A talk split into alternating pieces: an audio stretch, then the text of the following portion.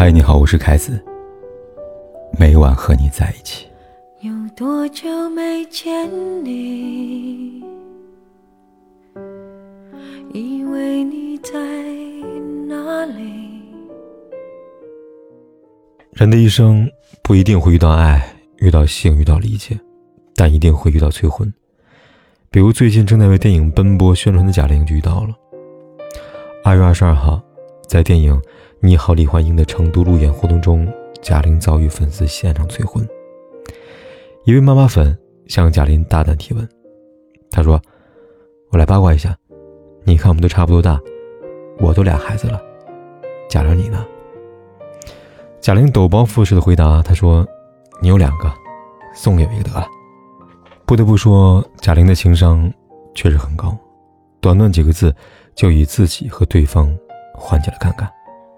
然而，两人之间的对话虽然结束了，但网上关于催婚的战争却再一次被触发了。在大多数网友看来，被这位妈妈粉催婚的不止贾玲，还有他们。众所周知，正值新年，每年一到这个时候，便是催婚的高发期，与催婚相关的人和事都能引发大量的关注和讨论。比如春晚被群嘲的催婚小品，比如被粉丝催婚催生的贾玲。比如荧屏前的你、我和他，而这位妈妈粉的言论之所以引发热议，除了他催婚的本意之外，还有他的措辞。我有两个孩子，那你呢？这句话只有八个字，却可以延伸成无数的潜台词，而这也正是激起网友们不满的关键因素所在。有人说，我都想替贾玲回答，我们都差不多大了，我挣好几个亿了，你呢？还是说，我发现好多生了孩子的，特别喜欢催婚催生了，自己过成那样子，心里面没点数吗？有人说，你有俩孩子不牛，还家里没有孩子，但很牛。结婚的人，不管自己过得好不好，总喜欢催别人结婚。网友们的评论道出了催婚背后的真相：那些喜欢热衷催婚的人，往往是结了婚，并以结了婚为傲的人。但是结婚生孩子。有什么可值得骄傲的呢？又有什么可值得在道德制高点上俯视别人呢？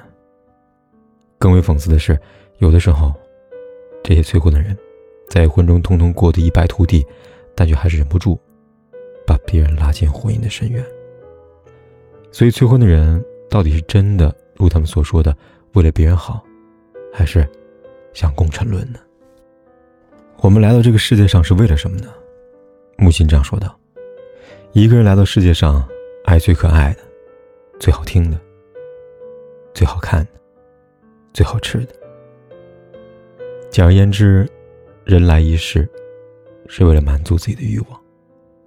就像婚姻，人之所以结婚，是为了满足爱情的欲望。那些因为催促而诞生的关系，不能叫婚姻，充其量只能叫凑过日子。几年前，一部叫做《咱们结婚吧》的电影。特别火爆。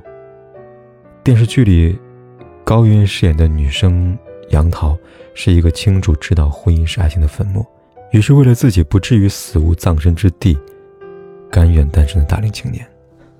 和大多数同龄女性一样，她也被自己仇家的妈妈安排了各种相亲。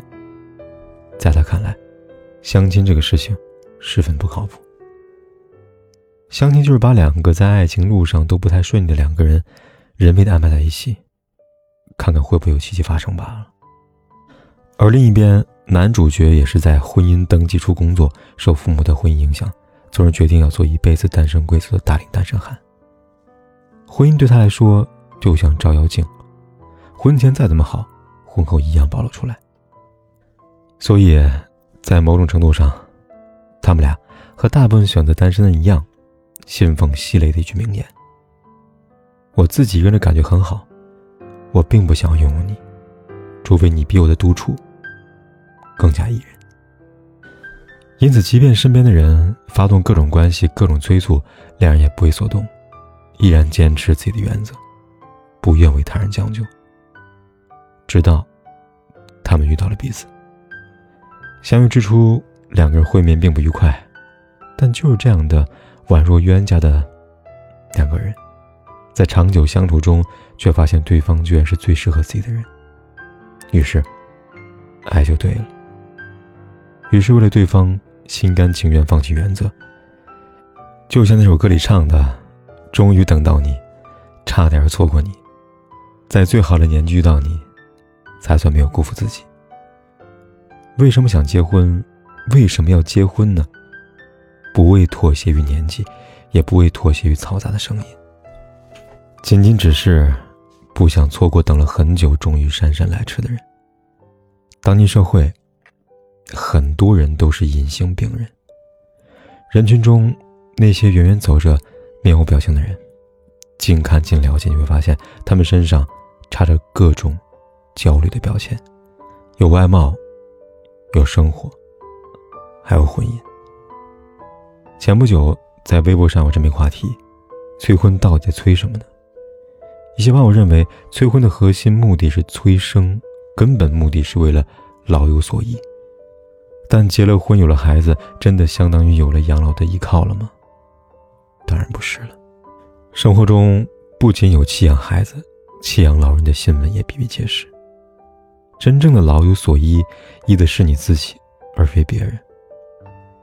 在这方面上，一位老爷爷看得很透彻。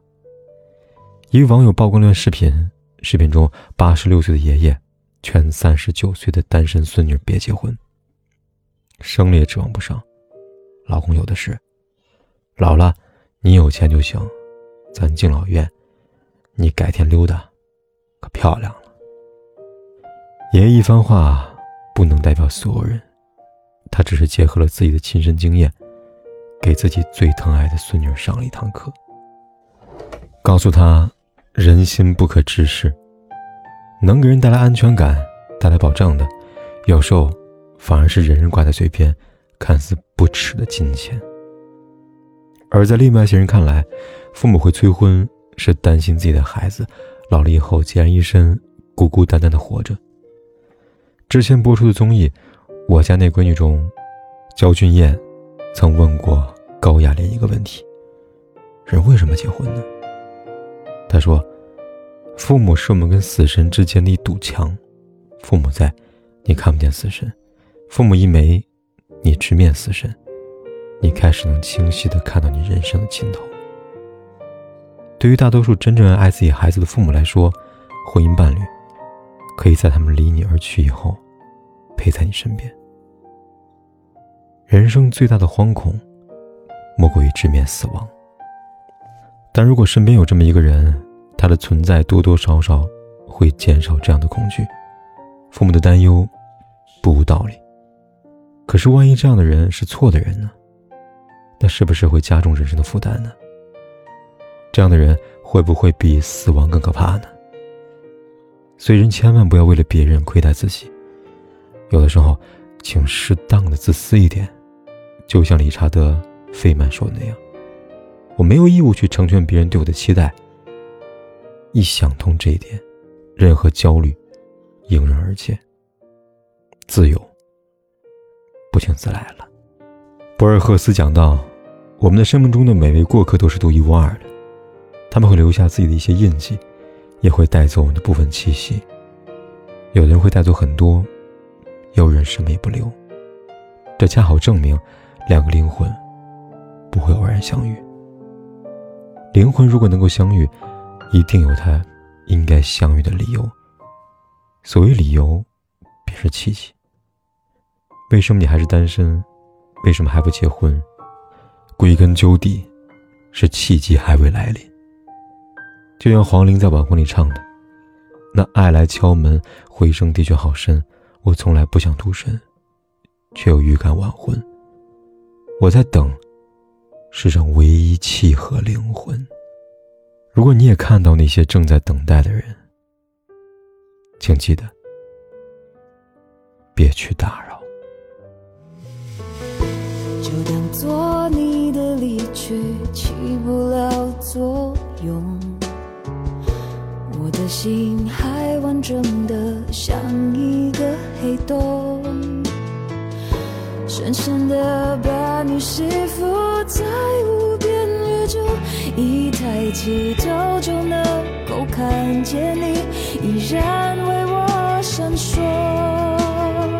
走不出的路口一个人一瞬间淹没在人群中寂寞的路口一个人一转眼走进了回忆漩涡在争吵的时候。